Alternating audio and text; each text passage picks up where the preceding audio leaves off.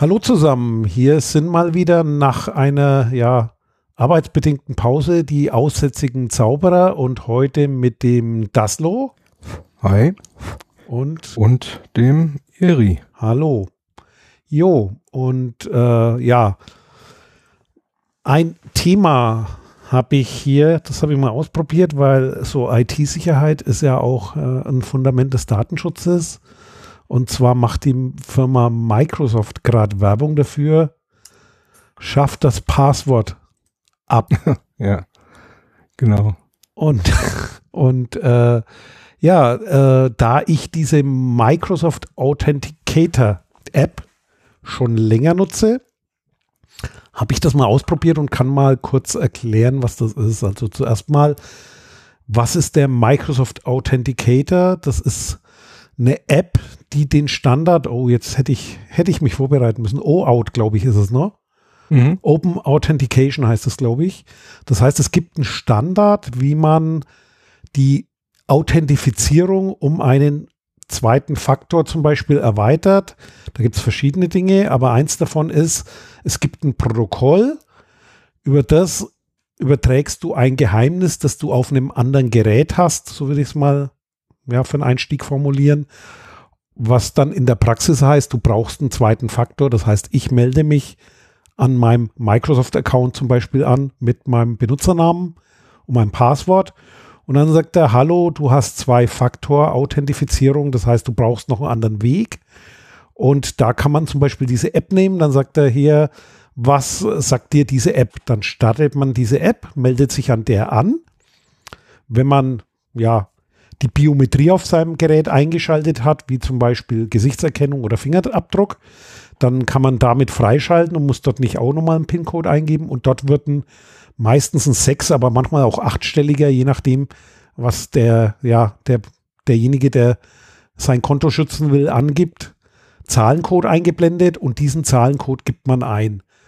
Man kennt das zum Beispiel von äh, PayPal. Ich glaube, das dürfte das bekannteste sein. Bei PayPal kann man das äh, Online-Konto zusätzlich schützen, indem dann gesagt wird, wenn du dich mit Benutzername und Passwort anmeldest, dass die sagen, schickt mir eine SMS zu. In der mhm. SMS steht dann eine sechsstellige Zahl, die tippt man ab. Die man machen, kann aber ja. auch bei PayPal so, so ein O-Out-Protokoll nehmen. Das habe ich zum Beispiel. Und äh, dann geht man in die App und gibt eben diese sechsstellige Zahl ein. Dann braucht man nicht SMS nehmen. Hat alles ja, wobei, Vor- und Nachteile. Ja, ja, Vor- und Nachteile. Aber ähm, ja, also bei, bei PayPal ist es so, dass das, äh, wenn du das nicht ähm, grundsätzlich aktivierst, das halt ab und zu mal zur Sicherheit gemacht wird. Ne? Also vor allem ist mir aufgefallen, dass wenn du öfters mal kleinere Beträge oder sehr schnell hintereinander mehrere Käufe machst, dann ähm, fragen sie dich halt nochmal, ob du ähm, Handy in der Nähe hast oder irgendwie eine Mail haben willst mit dem, mit dem Code. Und dann musst du dann einen sechsstelligen Code eingeben, ja. Genau. Ähm, es gibt verschiedene solche O-Out-Apps. Bekanntesten sind, glaube ich, Google, ne? Hat, hat einen für alle Geräte, also für Android und auch für iOS-Geräte. Dann gibt es von Microsoft eine, die ist ziemlich bekannt. Und ich bin auf Microsoft umgestiegen, ja, ich hatte auch die Google, ich hatte beide parallelen Benutzungen und irgendwann überlegst du dir, ja, welch, welche von beiden wirfst du weg, weil sonst musst du mir beide pflegen. Und ich habe momentan die Microsoft im Einsatz, weil ich auch ein Microsoft-Konto habe und es dann da dran äh, bequemer hängt, nutzt das aber für viele Dinge, wie zum Beispiel für PayPal und andere Dinge. Ich administriere mhm. auch für andere Leute äh, Microsoft-Umgebungen und da bietet sich natürlich die Microsoft-App an, weil die, wie gesagt, die bessere ja. Benutzerführung haben. Und jetzt haben sie gesagt, mach mal Passwort los und das geht dann äh, mit dieser App im Zusammenhang. Du wolltest was fragen? Ja, ne, nicht fragen. Ich wollte noch mal so eine, eine Richtung so, ähm, also können wir auch gleich noch mal drüber diskutieren. Aber ähm, wo das halt auch sehr viel eingesetzt wird mit diesem PIN-Code zusätzlich, ähm, kennt man aus dem Bankenbereich, da hat man dann bei manchen Banken so ein kleines Gerät gekriegt, wo man die EC-Karte dann mit reinsteckt und über die EC-Karte dann ein äh, Code generiert wird, der dann im Prinzip synchron auch auf der App, ähm, die bei, also auf der Bank Banking-App bei der Bank im Prinzip generiert wird und der ist dann halt gleich. Ne? Dann hat man keinen ähm, Kommunikationskanal, sondern hat im Prinzip Er hat das Geheimnis über die, über die IC-Karte und das Gerät und ähm, beide können auf beiden Seiten gleichzeitig dasselbe generieren ja, oder das gleiche generieren. So TAN-Generatoren meinst du? Ne? Ja, genau. genau. Wobei da gibt es auch, glaube ich, ganz viele verschiedene. Ja, gibt's da gibt es die mit dem Flickercode, wo man am Bildschirm hält, wo dann Licht ja, ja, genau. äh, quasi Barcode über Lichtbewegung übertragen ja, wird. Dann gibt es den genau, Fotocode, auch, wo sowas ähnliches wie ein, ja, das ist ein, ist ein Quadrat mit ganz vielen bunten äh, Rechtecken drin oder nee, bunten Pixeln, würde ich mal sagen, wo ein Code übermittelt wird. Also gibt es ganz viele. Und nochmal zur Berichtigung, also OAuth oder OAuth heißt Open Authorization. Das heißt, das sind eigentlich zwei äh, Protokolle, die da genutzt werden und das ist sozusagen der Standard und das ist der RFC 6749 und 6750. Das nochmal so zur Ergänzung und da gibt es schon mehrere Versionen. Und wie gesagt, das Schöne daran ist, wenn eine App das unterstützt, gibt mehrere, kann man sich die, die einem am besten gefällt, raussuchen. Äh, mit dieser App kann man dann quasi, ja, so einen zweiten Faktor machen und ja. ich nutze das, wo es geht, mittlerweile eigentlich aus Sicherheitsgründen, damit eben nicht das Problem ist, dass ein einer so schnell den Account hackt hat natürlich auch den Nachteil, dass man äh, ja einen zweiten Faktor braucht. Das heißt, wenn du dein Mobiltelefon leer hast, dann hast du gegebenenfalls schon mal ein Problem, ne? Ja, also das, ähm, das wäre genauso mein Punkt. Also der, das, ähm, also zum einen muss ich loswerden. Der Scherz, der sich letzte Woche er, ergeben hat, war ja dann der, dass das wird ja nicht so ähm, verkauft, wie du das jetzt schön erklärt hast, sondern es wird ja so verkauft, dass ähm, äh, also müssen wir eigentlich andersherum anfangen. Letzte Woche gab es dann mal kurz die Meldung, dass ähm, zufälligerweise Azure, die Azure-Accounts bei Microsoft im Prinzip mal eine Zeit lang irgendwie ziemlich offen dalagen. Also man konnte ohne Authentifikation ähm, auch andere Azure-Accounts äh, im Prinzip übernehmen und bedienen und da reingucken. Ähm, was dann äh, lustig war an der, an der Situation, war dann, dass kurze Zeit später äh, der Chef von Microsoft, Nadella, äh, Nadella ist richtig, ne? Äh, Satya Nadella, ja. Genau. Ja, ähm, dass der, dass der dann eben verkündet hat in der Pressemitteilung, dass ähm, Microsoft äh, praktisch äh, Authentifikation ohne Passwort äh, zulässt. Ja. Ähm, was er da halt aus Versehen schon ne, länger hat. War, genau, was da zumindest schon mal ausprobiert wurde, aber natürlich, ähm, naja. Das war nicht das Produkt. War lustig. Genau. Aber ähm, wo ich drauf raus wollte, also das, das, ich habe das jetzt ein paar Mal gehabt in anderen Anwendungen, ähm, dieses Zwei-Faktor-Authentifikation. Da muss man immer ein bisschen gucken, äh, so in der Gesamtkette, was damit eigentlich wie gemeint ist und wo diese Sicherheit herkommt. Also dieses Thema Zwei-Faktor heißt nicht unbedingt nur, dass man zwei Dinge braucht, die man wissen muss oder die man besitzt und wiss, wissen muss, sondern in der Regel ähm, rührt dann eine ganze Menge Sicherheit auch daher, dass man mit komplett anderen Geräten arbeitet. Also das eine ist halt der PC, da hat man eine Tastatur, da gibt man da irgendwie sein Passwort ein. Das ist Wissen, ja, aber es ist halt eben auch der PC. Und der zweite Faktor kommt dann über ein Gerät, wie jetzt zum Beispiel bei der, bei der Bank, eben ein TAN-Generator. Das ist ein kleines Gerät mit einer eigenen Batterie, hat überhaupt nichts mit dem Rechner zu tun. Ähm, und da kommt dann auch ein zweiter Kommunikationskanal ins Spiel. Oder bei der PIN-Abfrage von äh, PayPal das ist halt dann das Telefon, ja. Du kriegst eine SMS zugeschickt, die geht halt über nichts anderes, ja. Und dann kann man relativ sicher sein, dass das auch im Prinzip ein komplett anderes Gerät ist, was das, was letztendlich natürlich auch bedeutet, dass wenn einer das über, überwinden möchte, nicht nur dein Passwort ähm, wissen muss von PayPal, sondern im Prinzip auch das Gerät klauen muss, ja. Der muss halt auch dein Handy zur Verfügung haben, plus die ganzen Sicherheitsmerkmale, die dein Handy an sich schon mitbringt. Also wenn du dann Biometrie-Zugang oder mit äh, also äh, PIN-Code oder mit einem Passwort dein Handy geschützt hast, ist das natürlich eine zusätzliche Sicherheit. Wo das dann relativ schnell an die Wand fährt, ist, wenn man das alles auf ein Gerät vereint, also wenn man E-Banking oder PayPal jetzt zum Beispiel mit seinem Handy macht, ja, und dann die SMS auf das Handy kriegt und das Handy ist halt ähm, korrumpiert, dann nützt mir das nichts mehr. Ja, dann es muss schon auch klar sein, dass der zweite Faktor im Prinzip gerade in dem Moment, je nachdem logischerweise wie es geknackt worden ist äh, oder wie korrumpiert es äh, dann letztendlich da ist, ähm, äh, nichts mehr bringt. Ja. Also das muss man echt immer im Hinterkopf haben, weil das geht hier manchmal auch ganz, ganz, ganz schnell verloren. Ne? Ja, zum Beispiel gibt es sehr häufig, auch im Online-Banking-Bereich, der zweite Faktor ist dann eine zweite App. Ja. Kann man machen, ist aber nicht die beste Idee. Beziehungsweise früher, glaube ich, die Sparkassen waren es doch. Die haben doch nicht mal zugelassen, SMS zu nutzen, weil es ein und dasselbe Gerät ist. Also wie gesagt, ja. damit steigt und fällt die Sicherheit mit dem Gerät. Oder was mir noch einfällt, weil ich schon, oh gut, das war im letzten Jahrtausend. Diese RSA-Tokens waren ja eigentlich ja, das Alleinstellungsmerkmal von der Firma RSA damals. Das heißt, es waren Schlüsselanhänger, Tamagotchi, falls jemand den Begriff kennt, hat man dazu gesagt. Also ein Gerät so groß wie eine Armbanduhr, das man am Schlüsselanhänger, äh, am Schlüsselbund sich hingemacht hat oder irgendwo hingelegt hat, auf dem alle halbe Minute, glaube ich, wechselnd eine sechsstellige Zahl angezeigt wird und die ja. musste man beim Einloggen dann angeben. Das war im Prinzip, ja, ist das das System? Drei waren gültig. Ne? Genau und das wird dann quasi zeitlich synchronisiert. Das heißt, gibt es ein bestimmtes Zeitfenster, auch wie bei PayPal. Also keine Angst, wenn da jetzt steht fünf Sekunden, du kannst den Code eintippen, weil der Code davor ja auch noch erkannt wird. Äh, mhm. Das ist quasi so ein bestimmtes Zeitfenster.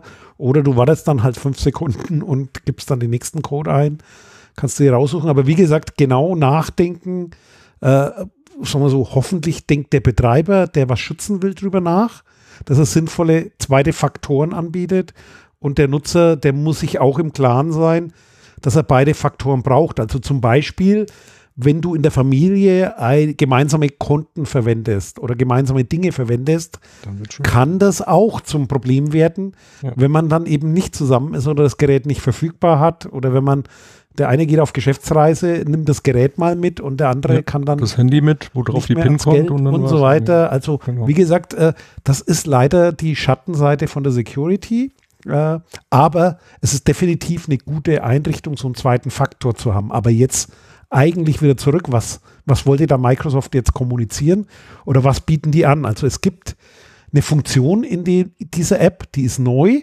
Da steht drin kennwortloser Zugang die kann man entweder jetzt über seinen Microsoft Account machen. Du hattest es vorhin schon mal genannt, diesen Azure Account oder Azure Active Directory oder AAD oder, äh, oder auch wie heißt der Live ID? Windows. Die hat ja. schon tausend Namen ja, dafür, glaube ich. Ja. Also der Microsoft Windows Account, also wenn man ein Windows 10 äh, mit Online-Funktionen hat, dann hat man so einen Account und äh, den muss man normalerweise benutzen. Den schützt man mit einem zweiten Faktor und da kann man jetzt umstellen in der App.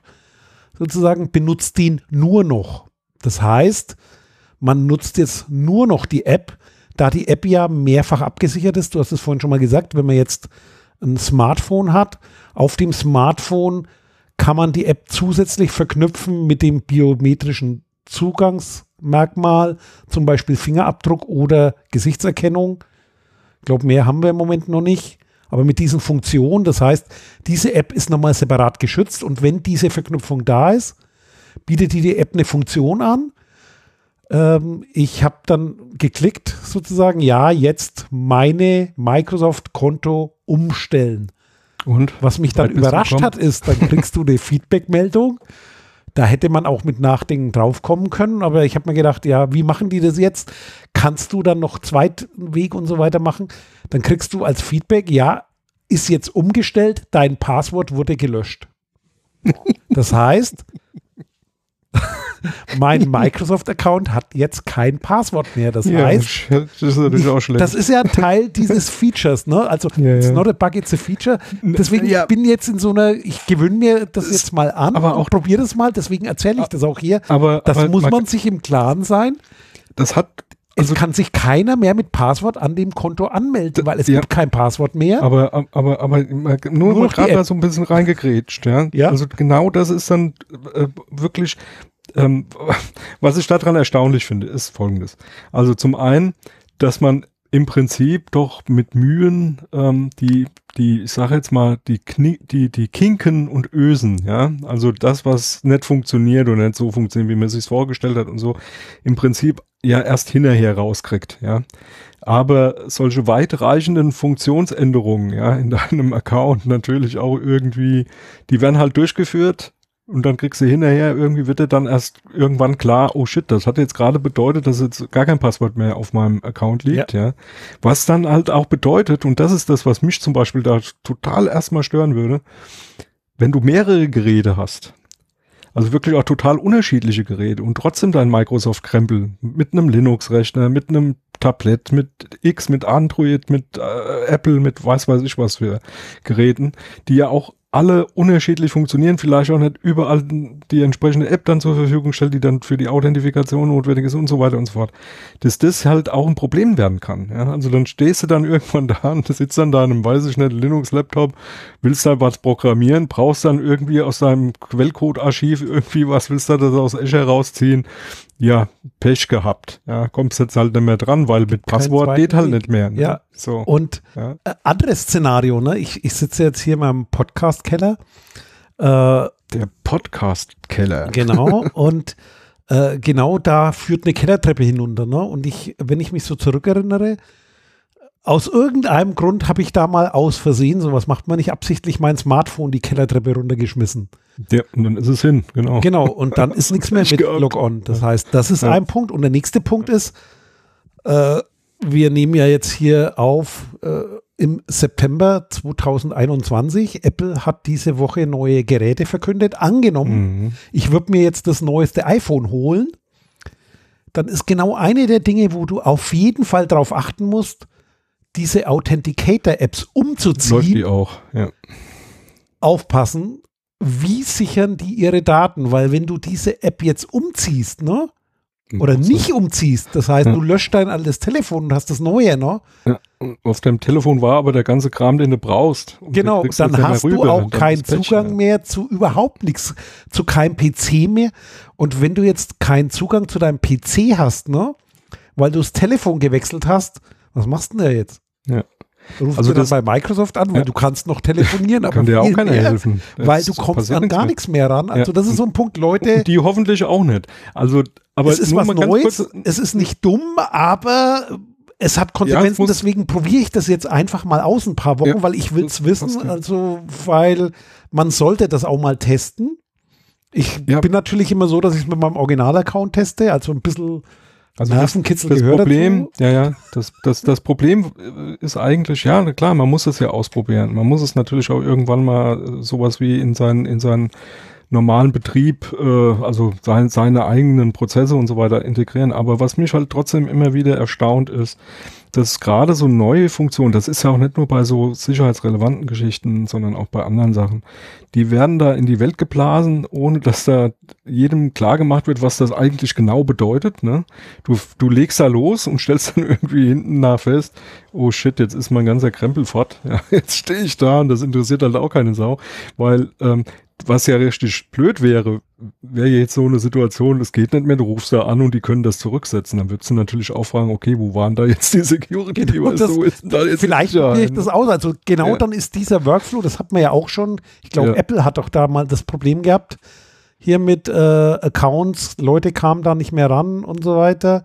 Ja. Da ist dann genau dieser Workflow, ist dann genau das Problem. Das heißt, wie kommt man an seine eigenen Daten wieder ran?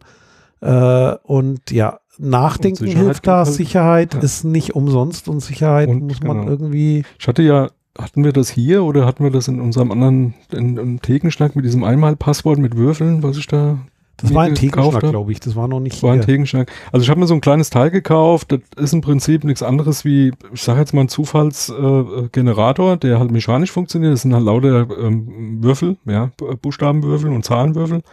Die äh, schmeißt halt auf den Tisch und dann tust du die einfach wild auf so ein, so ein kleines ähm, quadratisches äh, Schächtelchen ähm, einsortieren. Ja, so, ähm, sind acht mal acht ähm, Würfel im Prinzip. Und äh, mit der Lage des Würfels, mit dem Buchstaben, mit der Zahl, die oben dann praktisch zu sehen ist, wird dann im Prinzip ein Passwort generiert. So, und das, äh, die Idee dahinter ist, praktisch sowas wie ein Einmalpasswort zu generieren. Und äh, das Schöne an dem Ding, das funktioniert, ja, ähm, aber dann eben auch, wenn du es ganz konsequent machst, halt auf die Art und Weise, das ist eine, ist, ist halt eine Schachtel, wo du dann einen Deckel drauf machst. Der Deckel lässt sich nicht mehr entfernen. Also du hast dann diese Würfel, du hast dann deine Zahlenkombination, aus der dann ein, ein, ein, eine Passphrase äh, äh, gebaut wird, ja. Und die Passphrase kannst du auch nachvollziehen, das ist überhaupt kein Problem. Also wenn du dieses, diese Würfel wieder siehst, kannst du die Passphrase auch im Prinzip wieder, wieder herstellen. Damit das eben nicht geschieht, weil es soll ja sicher sein, wird ein Deckel drauf gemacht, der die ist unöffnend, also kannst du mit normalen Werkzeugen so jetzt nicht einfach aufmachen. Und dann ist die Idee, generier dann einmal äh, deine Passphrase, deine Einmal-Passphrase, machst das Ding zu und legst es in den Safe. Ja, so, fertig. Wenn das Ding dir verloren geht, aus welchen Gründen, also du den Deckel nicht drauf machst, die Würfel fallen lässt oder so irgendwas, ja, oder das Ding mehrfach verwenden möchtest, kannst du ja auch machen. Musst du dann halt im Hinterkopf haben, du musst einmal das Ding festhalten, weil wenn du das Bild nicht festhältst, welche, welche, welche Würfelpositionen dann da im Prinzip für die Passphrase zuständig sind, dann kannst du das nie wieder generieren. Das ist ja auch Sinn und Zweck von sowas. Ne? Ja. Wenn, wenn das weg ist, ist es äh, dann eben deine Passphrase weg und damit kommst du an deinen Kram nicht mehr ran. Und das haben die da in riesigen Lettern oben drauf geschrieben, weil die Leute einfach ja, wie sie halt so sind, ne? So, das wird halt mal probiert und da mal, oder du lässt es dann auf dem Tisch, oder was auch gut war, am Anfang gab es dann welche, die haben das fotografiert und in der Gegend rumgeschickt, ne? Also ja, dann, auch blöd. Ne? So dein auch super, ne? weil dann weiß halt jeder dann, dann was deine ja, Pass Nie fotografieren, ja, so. ja. Ja, genau, nicht fotografieren, oder wenn fotografieren, dann so, dass es halt irgendwie ein Analogkamera selber in der Cloud, genau, Analogkamera selber entwickeln oder digital, aber dann nicht in die, in die Cloud ausdrucken und löschen, ja, also ja, sowas Polaroid. in der Art, aber, oder abzeichnen zeichnen oder was auch ja. immer. Also mehrfach verwenden geht natürlich schon, aber man muss sich darüber im Klaren sein. Aber ich fand das halt auch lustig, ne, weil da auch alle möglichen, oh, das ist jetzt super sicher. Nee, das ist nur so lange sicher, solange du den Prozess auch sauber äh, durchziehst und einhältst. Und so ist es da halt auch, ne, bei dieser Microsoft-Geschichte. Funktioniert, ja, muss man aber dann auch äh, richtig dahinter gucken und es auch so machen, wie es äh, gedacht ist, ne. Also Sicherheit ist ein Prozess oder auch Datenschutz ist ein Prozess, ganz richtiges Stichwort. Weil da kannst du dir ganz schnell ins Knie schießen, ja, auf jeden Fall. Das ist. Jo, also wie gesagt, ich berichte da eventuell wieder drüber. Also, oder wenn der Podcast nie mehr erscheint, ne? Dann, dann habe ich mir, ein neues Telefon gekauft und habe meine digitale Identität aufgegeben. Das machen wir, dann machen wir einen neuen Postcard. Postcards. Genau, das ist, äh, ja, genau. Das ist ja. nicht so einfach. Jo, dann, ja, dann haben wir noch ein zweites Thema. Du hast eine schöne Frage gestellt ja. letztens ja. an mich. Also die, die Frage ist relativ einfach. Ich habe äh, mir so so über die Zeit angeguckt, wie hat sich das im Datenschutz eigentlich so entwickelt? Und wir hatten ja früher immer wieder so dieses Ding, ja, Datenschutz, alles wichtig und die, die Leute, die sich damit beschäftigen, die sind auch in der Regel ähm, ganz motiviert und engagiert, aber im Endeffekt ähm, hat das halt keine Socke interessiert. Ne? So, und das hat ja früher auch sehr viel damit zu tun gehabt, dass eigentlich das keine Konsequenzen nach sich gezogen hat, wenn irgendjemand da mal irgendwie Shit gebaut hat. Ne? So, und dann kam die DSGVO, die ist ja jetzt nur auch schon ein paar Jahre im, im Land, davor gab es ja schon die, die äh, Verfügungen aus der EU, ähm, die ja auch schon in die Richtung gedeutet haben. Also wir reden jetzt von wie viel Jahren, wie lange gibt es jetzt die DSGVO? Veröffentlicht wurde sie 2016, gelten ja. tut sie seit Ende April 2018, also die zwei ja. Jahre Übergangsfrist. Ja, also ist schon eine Zeit lang unterwegs gab auch jetzt schon, äh, denke ich, äh, hat jeder mitgekriegt, auch schon so, so ein paar Sachen wie Schrems 2 zum Beispiel, ähm, die so ein bisschen komplexer werden äh, und geworden sind, ähm, die es meiner Meinung nach so vorher wahrscheinlich auch nicht gegeben hätte. Aber meine Frage relativ einfach. Die äh, DSGVO zeichnete oder zeichnet sich ja vor allem dadurch aus gegenüber dem BDSG, dass man da richtig schöne, dicke, fette Strafen drin haben, ja, die angedroht werden. Also vier Prozent vom, vom Unternehmenswert oder so irgendwas, ne, und von, oder vom Jahresumsatz weltweit. Ähm, ja, vier vier Prozent vom Jahresumsatz weltweit war es, ne? Bis zu 4 Prozent, also bis zu zwei oder vier Prozent, je nachdem, gegen ja. was du verstößt. Ja. Und da kann also dann der sagt, ne? Jahresumsatz ne? der Unternehmensgruppe, das kommt aus dem Kartellrecht, ja. da kann es also quasi um den Jahresumsatz der Unternehmensgruppe gehen, also nicht nur um die Firma selber, sondern wenn es so, so was wie, was hat man vorhin, Microsoft ist ja nicht eine Firma, die besteht wahrscheinlich auch die Microsoft aus vielen Firmen. Eine Microsoft Deutschland gehört dazu. Dann würde quasi nicht von Microsoft Deutschland der Umsatz des Vorjahres genommen als Referenzwert, sondern äh, der, von Microsoft weltweit. Und da gibt es ja. auch einen DSGVO-Bußgeldrechner, die die Aufsichtsbehörden ja, genau. Kataloge veröffentlicht. Da kann man dann einstellen, wie hoch ist der Vorjahresumsatz. Und dann genau. kannst du dir sozusagen ausrechnen. Also wenn der jetzt hier, ich wollte jetzt mal eingeben, wenn man hier 30.000 Euro im Jahr verdient, aber so tief kannst du gar nicht gehen. Also das Mindeste ist hier sie, sieben 700.000 gebe ich jetzt, oder geben wir mal eine Million ein. Das ist eine runde Zahl. Mal, ah, na, jetzt nicht. Ach, das ist ja ein toller Rechner. Ich habe jetzt irgendeinen genommen.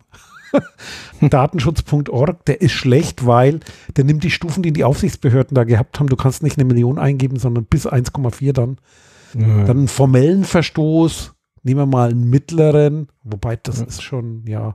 ja und dann rechnet er aus, dann ist, sein Bußgeld zwischen ja. 2000 und 4000 Euro. Jetzt gehen wir mal in den Millionenbereich. Also wenn du eine Million hast, geht es schon in fünfstellig, dann geht es so bis zu 12.000 Euro beim formellen Verstoß. Wenn es einen materiellen, also wenn wirklich einer einen Schaden geltend macht, ist es doppelt so hoch. Und wenn es ein sehr schwerer Verstoß ist, wobei das auch so eine Definitionssache ist, dann gibt es ein Minimum, dann ist er über 35.000. Und jetzt gehen wir mal auf die Weltkonzerne, die dann im Milliardenbereich sind. Das ist dann größer 500 Millionen. Dann bist du halt im Bereich von, ah, jetzt muss ich mal gucken, bis zu, was geht da hoch? Nicht, ne, keine, also die Seite ist schlecht. Dann bist du halt bei 20 Millionen. Was 20 Millionen kann nicht stimmen. Da ist irgendein Fehler drin. Weil es ja. gab schon höhere Strafen. Also, also die den Rechner kann ich gerade mal in den, in den, in den Link, äh, in die Shownotes schmeißen wir es rein. Es ja. gibt ja so schöne Übersichten äh, der höchsten der höchsten der Strafen. Strafen. Da habe ich eine da. Also da ist ja, gut, mal den höchsten. Ja. Der höch, die höchste 200 Millionen Strafe ist von 2019, das waren 4,5 Milliarden gegen Facebook. Milliarden sogar, siehst du. Ja. Also das gibt schon saftige. Danach kam Amazon mit 746 Millionen, dann kam Equifax mit 500 ja. Millionen. Hier vor kurzem ist eine hochgesetzt worden. WhatsApp 225, das ist die vom September jetzt, ne? Das ist ja, die ganz da hatte, neue. Da hatte, da hatte, glaube ich, Google irgendwas mit 50 Millionen und das dann hochgesetzt worden auf 222 Millionen oder sowas kam ja hier vor kurzem erst. Aber ähm, also was ich da, also zum einen äh, ist das natürlich schon ein ganz anderes Druckmittel. Ne? Also das kriegt ja jeder mit, der ein bisschen Datenschutz in, in, in der praktischen Umgebung macht, ja, also wo es dann um irgendwelche äh, Produkte geht, wo es um Services geht, wo es um, um Umsatz geht, dann letztendlich auch, wo Datenschutz gemacht wird. Also was ich festgestellt habe, ist zum einen, dass das natürlich auch für den Datenschützer in so einem Unternehmen ähm, logischerweise so ein bisschen ein Argument, eine Argumentationshilfe ist, einfach zu sagen, ja Leute, das ist nicht mehr so wie früher ähm, wo, wo ja ähm, Strafen im Prinzip sich am Schaden orientiert haben, und zwar von einem Einzelnen, ja.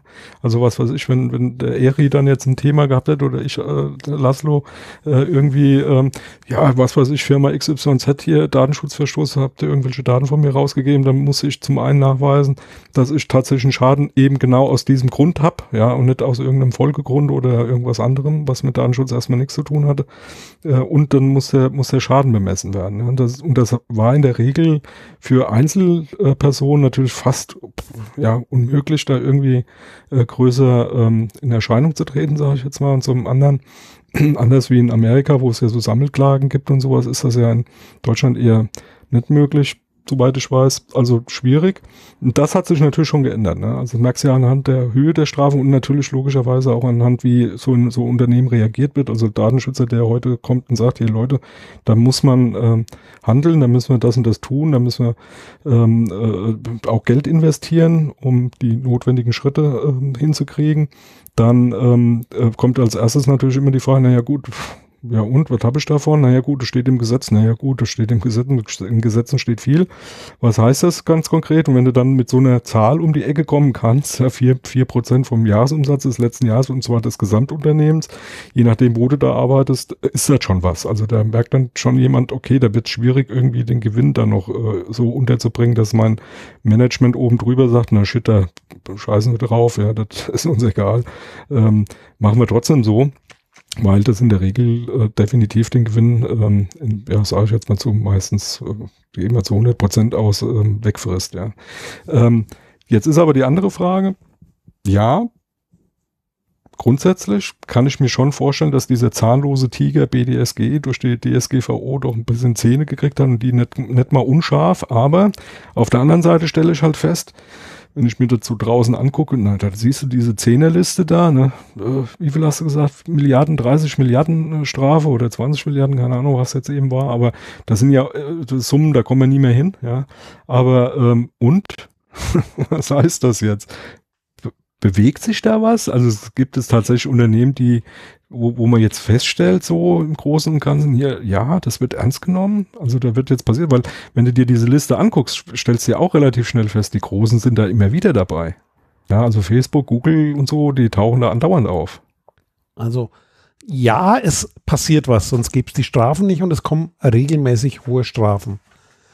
Der Punkt ist nur, was erwartet man, man sich selber draus? Also äh, ich finde es erstmal positiv und zwar, warum ist zum Beispiel in USA die DSGVO oder GDPR, also dann die, die, hm. die englische Übersetzung davon, warum ist das Thema dort relevant? Das wurde dort entdeckt, weil die Strafen so hoch sind. So ähnlich wie das Kartellrecht. Denn so habe ich es wahrgenommen. Die Firmen, äh, die sozusagen eine, eine sehr kapitalistische oder sehr geldorientierte Steuerung haben. Marktwirtschaftliche.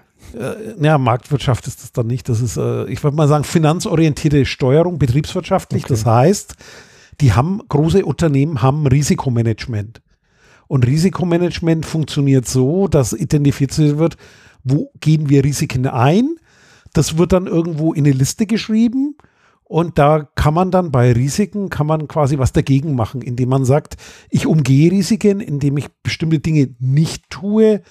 Ähm, ein Beispiel wäre, äh, wenn ich mich im 20. Stock nicht aus dem Fenster beuge oder das Fenster zulasse, dann ist es sehr unwahrscheinlich, dass ich darunter fall, wenn ich mich rausbeuge, weil wenn das Fenster zu ist, kann ich mich gar nicht rausbeugen. Das heißt, ich mache eine Gegenmaßnahme oder ich unterlasse etwas, dann kann ich eine Gegenmaßnahme machen. Ich kann zum Beispiel sagen, okay, damit man das auch nicht aufmachen kann, könnte ich den Fenster, den, den Fenstergriff abschließbar machen mhm. oder irgendwas anderes machen oder noch ein Geländer oder ein Gitter davor. Das heißt, ich kann Gegenmaßnahmen unternehmen oder ich kann das Risiko versichern oder ich kann einfach sagen, ist mir egal, ich trage das Risiko, wenn es mich trifft. Rein statistisch trifft es ja nicht jeden immer. Ist einfach, das, das heißt ja Risiko. Dann zahle ich halt, wenn es mich trifft. Also das ist so der Punkt. Und dadurch ist eben genau das Thema in diese Listen gegangen, weil so ein Management von großen Konzernen, das guckt sich nicht alles jeden Tag an, geht gar nicht, sondern die sehen dann nur sozusagen die Top weiß ich nicht, ja. 10, 20 oder so. Und da tauchte plötzlich Datenschutz auf. Das heißt, das hat schon funktioniert, um das Thema überhaupt erstmal dahin zu transportieren. Ob sich das Verhalten von denen jetzt verändert ja, hat, ist dafür ist die Zeit, glaube ich, noch zu kurz. Weil ich kann mir schon vorstellen, also eins kriege ich ja auch mit, also wenn man mit diesen Unternehmen zu tun hat, die tun dann schon was. Ob das dann im Datenschutz weiterhilft, das ist ja noch wieder das andere. Das heißt, dieses Thema erstmal kennenzulernen und wie auch immer, du musst ja im Gesetz bestimmte Dinge unter Strafe stellen und das ist sozusagen auch das Schwierige daran, welche Dinge können bestraft werden. Ich habe vorhin mal was von formal gesagt. Formal heißt, du hast bestimmte Dokumentationspflichten. Schreibst du bestimmte Dinge nicht auf, dann kannst du eine Strafe kassieren. Kann wahrscheinlich immer noch billiger sein, als sich zum Beispiel um die Dokumentation zu kümmern. Wenn ich dafür jemand einstellen müsste oder mhm. dafür bestimmte Dinge anschaffen müsste, gibt durchaus so ein Risikomanagement, dass du sagst, da wartest du halt, bis du das erste Mal dabei bist. Und wenn du Glück hast, trifft sich nur einmal in zehn Jahren. Hat sich schon rentiert, weil früher hat man es ja auch beim BDSG, du hattest es vorhin genannt, ich glaube, einen Datenschutzbeauftragten nicht zu bestellen, hat in der Realität in Deutschland zwischen 10.000 und 50.000 Euro gekostet. So. Jetzt rein also statistisch gesehen, wie wenn du in zehn Jahren nicht erwischt wirst. Ne? Ja, also ich glaube, die Personalkosten ja. sind höher als 10.000 Euro. Also das ist genau dieser Punkt. Also diesen Wert hat man da damit, dass die Strafen so hoch sind, hat man das zumindest in so eine Reichweite gebracht, dass solche Dinge jetzt nicht mehr passieren. Wenn man da erwischt wird, ist man so dick dabei, dass es sozusagen nicht billiger ist, sich gar nicht mehr drum zu kümmern.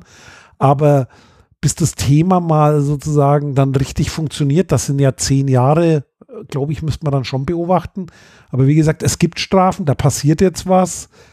Ob sich die grundlegenden Dinge im Datenschutz ändern, ist natürlich auch schwierig zu bemessen, denn das ist halt ein Thema. Deswegen bin ich froh, dass es die DSGVO gibt, auf jeden Fall.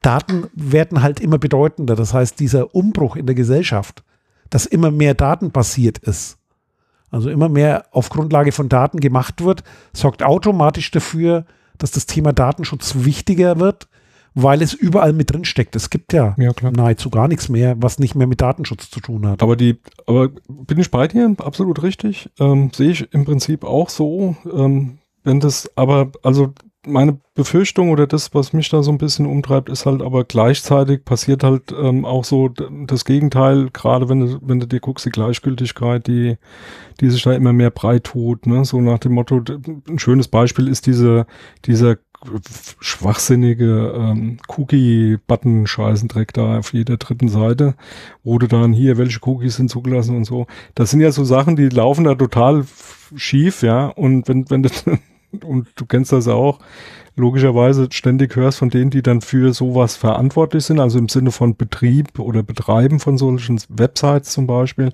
und sagen, na ja, der Datenschutz ist halt dran schuld. Ne? Das ist halt der Datenschutz und da wird der Datenschutz eben nicht als was Gutes wahrgenommen, in der, in dem der da betroffen ist von, sondern eben als, ja, das hindert, das funktioniert nicht und ne, so. Und das ist natürlich dadurch auch ein bisschen, ähm, ja, ich sag jetzt mal, sch schlimmer geworden, in Anführungsstrichen, weil es halt öfters äh, greift. Ne? Also das muss man schon auch sehen. Und was ich halt feststelle, ist halt so diese Ermüdung, die so, so ein bisschen sich breit tut. Mag auch sein, dass es eher ein individuelles Problem ist von mir selbst, aber dieses, ähm, ja, ich sag jetzt mal, ähm, wenn du dir diese Zehner-Ranking-Liste da anguckst, ähm, da gibt es welche, die tauchen da andauernd auf und irgendwie hast du halt auch das Gefühl, das ändert nichts. Das ist so ein bisschen wie bei anderen Sachen, dass du dann irgendwann sagst, naja, das ist halt anscheinend normal und nimmst es halt hin. Ja, da muss man halt schon ein bisschen aufpassen, dass uns nicht in diese Richtung driftet. Ne?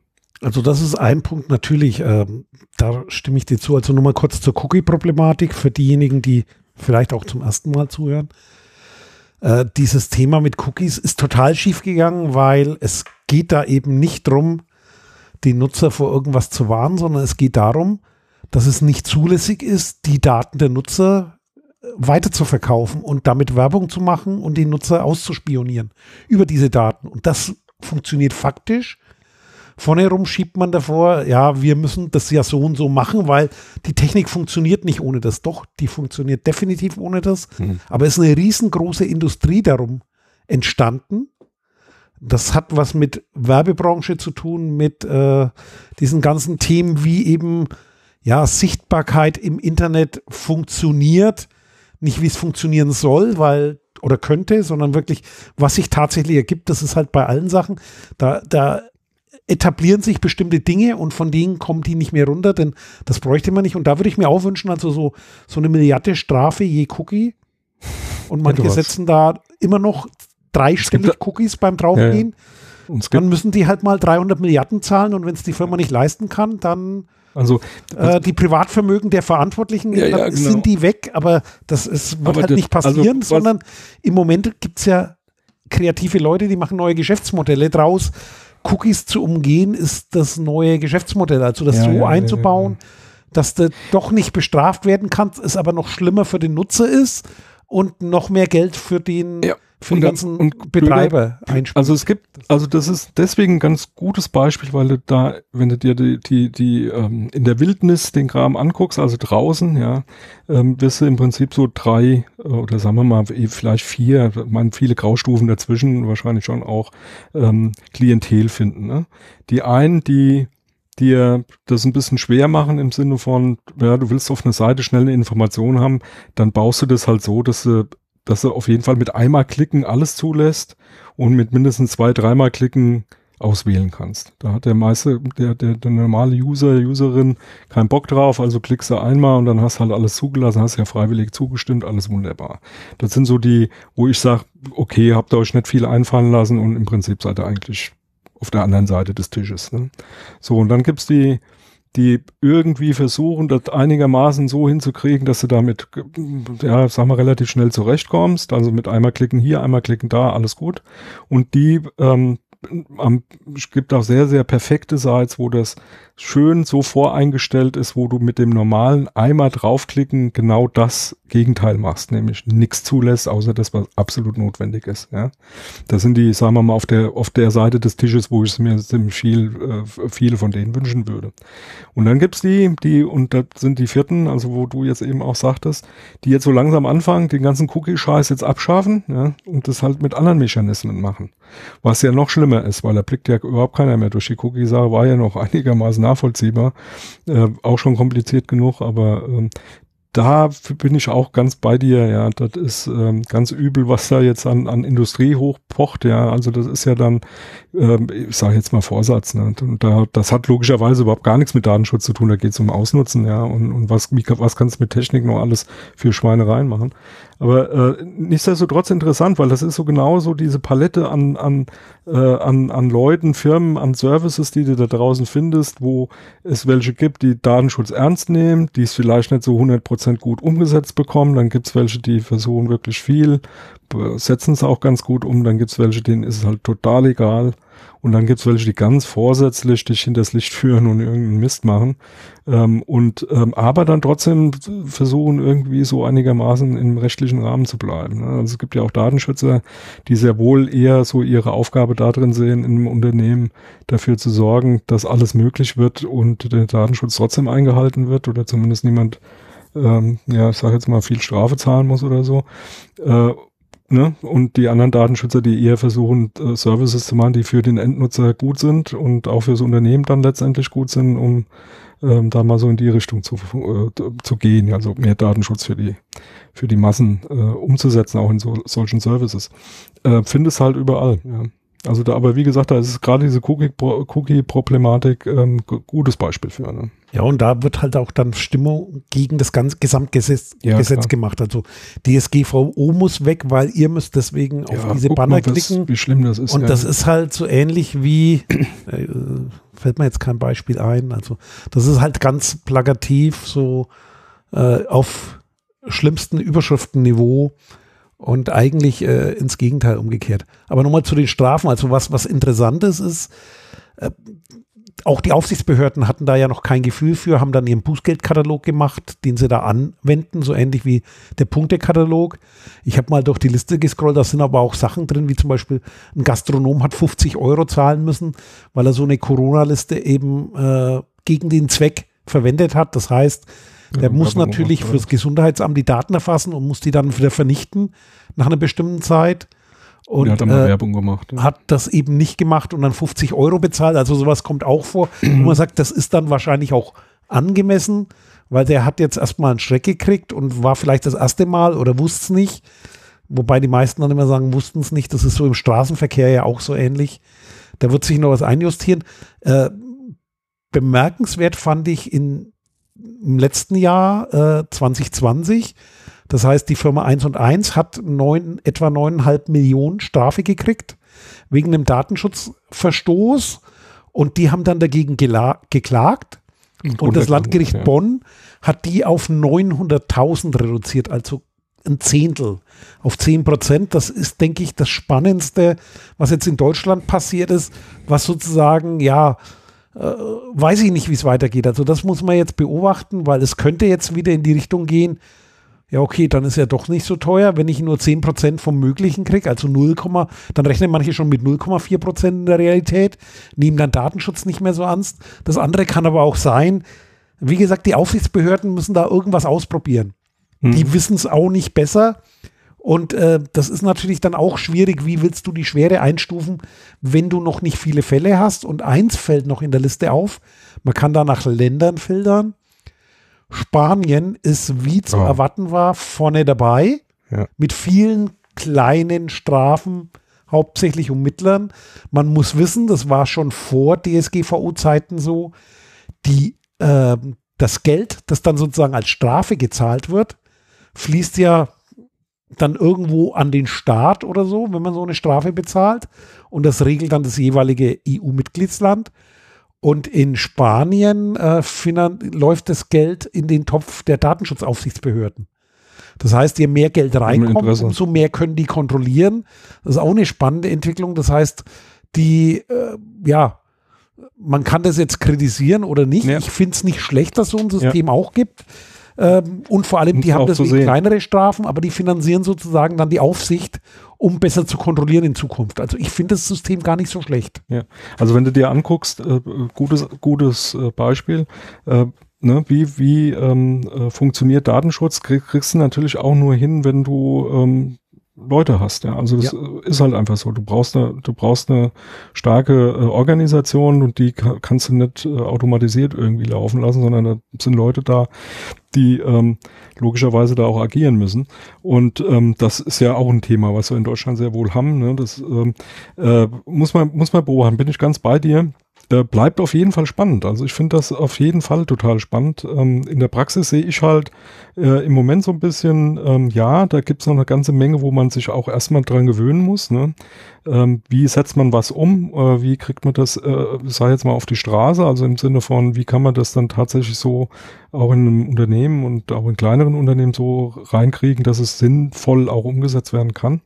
Und zum anderen, ähm, ja, die andere Seite eben, ähm, wie, wie kriegt es denn ähm, so ein Betroffener denn überhaupt mit? Ne? Also der End-User, der Endkunde, die äh, Frau an der an, äh, in einem Supermarkt, die äh, auf einmal irgendwelchen komischen Kram äh, zugeschickt kriegt äh, an Werbung, weil sie äh, irgend so eine Punktekarte ben- benutzt und sonst irgendwelchen komischen Kram, der sich da ja mittlerweile breit gemacht hat, ähm, auch bei uns. Ähm, muss man abwarten. Also ich finde es auf jeden Fall spannend. Jo, und ein, ein Punkt noch, was äh, jetzt eins der letzten großen war, ich hatte es vorhin genannt, WhatsApp mit 225 Millionen, also Mhm. Facebook-Konzern. Und da ist das Spannende, Irland, die irische Datenschutzaufsicht, Ja, ja, ja, dort sitzen sehr viele US-Unternehmen aus gutem Grund und die waren ja auch sehr beliebt, weil die sich nicht so drum gekümmert haben und da gab es auch sozusagen äh, ja ein prominentes Streitbeilegungsverfahren zwischen den Aufsichtsbehörden. Also da haben quasi die Aufsichtsbehörden Druck gemacht untereinander in Europa. Äh, funktioniert dann auch irgendwie, weil die konnten sich dann nicht mehr rausreden, weil eigentlich ist das Ding schon lang verschleppt. Es handelt sich quasi um den Verstoß von 2018 von WhatsApp, als dann plötzlich äh, die Daten doch an Facebook weitergegeben wurden. Und da wurde jetzt drei Jahre lang sozusagen von den Aufsichtsbehörden untereinander gestritten, um dann äh, ein sinnvolles äh, Bußgeld quasi da zusammenzukriegen. Und die haben Ja. der Datenschutzaufsicht in Irland äh, mehr oder weniger das Messer auf die Brust gesetzt, sonst hätte es da gar nichts gegeben. Ja, wobei äh, ist noch nicht ganz ausgestanden, ne, weil es natürlich eine grundsätzliche Frage ist, ob diese Organisation der Behörden, also in Europa, wer ist für was wie wann zuständig, ähm, natürlich davon sehr stark abhängig ist und die, also von der Organisation. Ähm, und wenn, also ich fand das, ähm, ich weiß gar nicht, das ist jetzt auch schon ein bisschen her, aber so die erste größere Geschichte von, von Irland, da haben sie mal so ein Bild gezeigt von der Aufsichtsbehörde, das war halt so wirklich so ein eine- 1 war hier, das. So ein ehemalige, weiß ich nicht was. Supermarkt, Werkstatt das oder war so. im ersten Ja, Schritt ja. den Supermarkt Genau. irgendwo in der So ein Pampa. Büro, ganz und der schlimm. Supermarkt war vielleicht 300 Quadratmeter. Ne? Also das Ja, war jetzt nicht so ein ganz irgendwie kleines Ding, ja. äh, Ja, so, so ein Drugstore, sag ich jetzt mal. Ja, genau. Supermarkt, ne?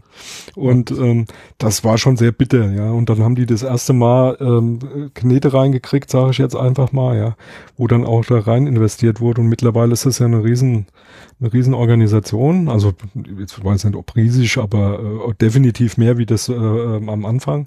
Und sind auch sehr agil. Also mittlerweile hörst du da andauernd, ähm, dass da, dass da weiter, dass es weitergeht, dass sie äh, Kontrollen machen und auch Strafen aussprechen.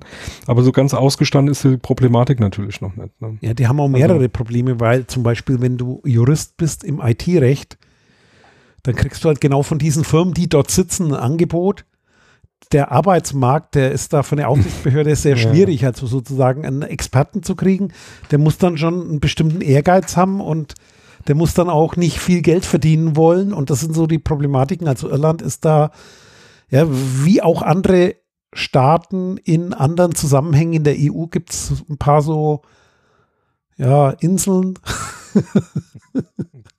die, die hier äh, ja irgendwie komisch sind, aber das ist ja. Aber so, so nochmal so ein Resümee, also ja, es gibt auch hohe Strafen, es tut sich was, es ist mehr sichtbar in der Presse. Ob das jetzt den Datenschutz schon besser gemacht hat, ja, stimme ich dir zu. kann man noch nicht letztendlich beurteilen und vor allem ist es schwierig zu, rauszukriegen, weil sich halt in dem Thema viel tut, weil das Thema wichtiger geworden ist.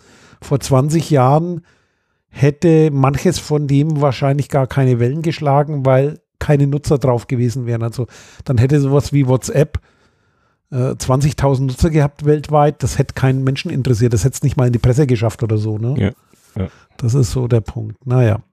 Jo. Aber bleibt spannend. Auf Werden jeden Fall. Auf jeden Fall zwangsläufig auch ein Auge drauf geworfen lassen. Genau. Und hoffentlich gibt es für die, die echt dagegen verstoßen, weiterhin Strafen. Ja. Jo, dann. Gut. Hast du noch ein ganz schnelles Thema? Ja. Noch ein ganz kleines, ganz schnelles, fünf Minuten. Technik. Ja. Also, jetzt hatten wir das mit den Passwörtern. Ähm, ich hätte noch was. Basteln. Ja, bin ja jemand, der äh, öfters mal den Lötkolben in die Hand nimmt und zwar so, dass er sich nicht die Finger verbrennt. Ich erinnere da an die Bilder, wo dann irgendwelche gestellten Fotos gemacht haben, wo dann Leute äh, Lötkolben in der Hand haben wie Kugelschreiber und dann eher vorne am heißen Teil anfassen und dann irgendwie wie mit einem Stift versuchen, da irgendwas zu löten. Ähm, egal. Ähm, also, ich halte ja immer wieder mal Ausschau nach ähm, Hardware, Equipment, äh, sonstigen Sachen, die sich lohnt, mal anzugucken und äh, zu schauen, ähm, was äh, so alles möglich ist und vor allem dann auch selber ähm, aktiv zu werden und ein bisschen was zu machen. Ähm, und eine Sache, die mir, die mir ähm, jetzt so unter den Nägeln brennt bis Ende des Jahres, ist äh, von der Firma Pine, Pine 64 oder 664, eine Firma, den Link haben wir auch in den Shownotes, die äh, unter anderem das Pinephone äh, entwickelt haben. Das ist ein Telefon, was auf, äh, ja, ich sage jetzt mal Linux basiert und äh, eigene Hardware auf ARM-Basis und so weiter ähm, da äh, ja gebastelt ähm, haben, äh, wo du dann selber programmieren kannst, wo du auch selber in der Hardware ein bisschen was machen kannst und so. Und die haben angekündigt für ja, bis Ende des Jahres, also soll jetzt eigentlich jeden Tag, ich warte auf die Meldung, dass ich es endlich irgendwie ordern kann. Als Developer sollst du da ein bisschen früher dran kommen. Äh, äh, gibt es den sogenannten Pi Note. Ja, und das ist deswegen interessant, weil das so ungefähr so DIN A4 Größe ein ähm, Tablett ist, das ähm, mit einem ähm, mit so einem ähm, Display ähm, für wie nennt man das? Ähm, so ein E-Book elektronische E-Ink. E-Ink, also wie beim ja, E-Book Reader e elektronische genau, genau. Tinte elektronische Tinte und zwar in Graustufen, also es kann schon ein bisschen ähm, auch äh, nicht nur schwarz-weiß, sondern äh, hat eine gewisse Anzahl Graustufen, ich glaube 64 oder 32, äh, ist auf jeden Fall ganz gut anzusehen. Ähm, DIN A4 Größe, was schon mal sehr selten ist. Oh. Und das Ding ist ähm, ja, mit ähm, Touch und äh, hat auch Technologie drauf, dass sie mit Wacom ähm, ähm, Stiften, also diesen Wacom äh, Stiften, die es gibt äh, für die Tabletts äh, von Wacom, ähm, dann auch direkt auf dem Ding schreiben kannst und so. Und jetzt kommt's, wir reden so von 400, 500 Euro. Ja. Und das ist ein Kampfpreis, ne? weil ich habe mir mal so ein bisschen, bin ja da ein bisschen unterwegs in dem äh, Umfeld.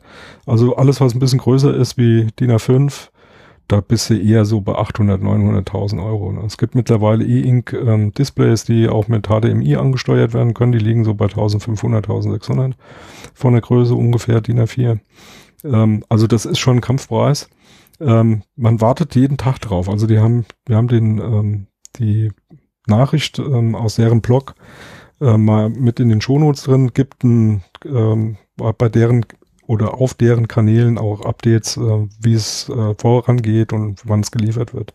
Also das ist so ein Ding, was mich auf jeden Fall mal reizen würde, da in diese Richtung zu gehen. Wir hatten da irgendwann mal auch drüber gesprochen, mal selber was zu machen in die Richtung. Ähm, dort ist es Bluetooth, alles drin, was du brauchst, WLAN, kannst eine Tastatur anschließen, Bluetooth-Tastatur, kannst einen Rechner draus machen, ist ein ganz normales Linux drauf, also ran an die Buletten. Also erstmal nochmal zum, zum äh, für die Leute, die jetzt zugehört haben und noch nicht in die Shownotes gucken konnten, wir verlinken das natürlich, aber ja. Pine Note, das ist also nicht Pi wie beim Raspberry Pi. Nein. Also nicht Pi, sondern Pine wie die Pinie. Da ist auch so ein Pinienzapfen äh, abgebildet. Also Pine wie die Pinie und dann Note zusammen, also Pine Note, Pine Note, wenn man es schnell ausspricht. Aber noch, noch ein paar Fragen. Also das ist echt so, äh, interessiert mich natürlich schon, weil genau das, was, was mich immer bisher stört. Ich habe so einen E-Book-Reader, ne? Und äh, das Format A4 wäre schon geil, weil es gibt viele Sachen, die sind in A4 und mehr Platz, mehr gut. Vor allem, wenn mhm. ich mit dem Stift zeichne auf so einem Tablet, das nur 8 Zoll oder so hat oder 6 Zoll oder so, ne? Ja. Das äh, ist für mich ein Handicap.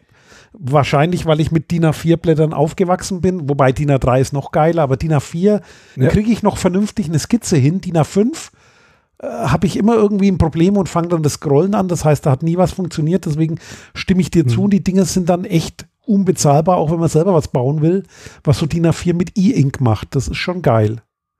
Ja. Und also E-Ink nochmal für die, die es nicht kennen.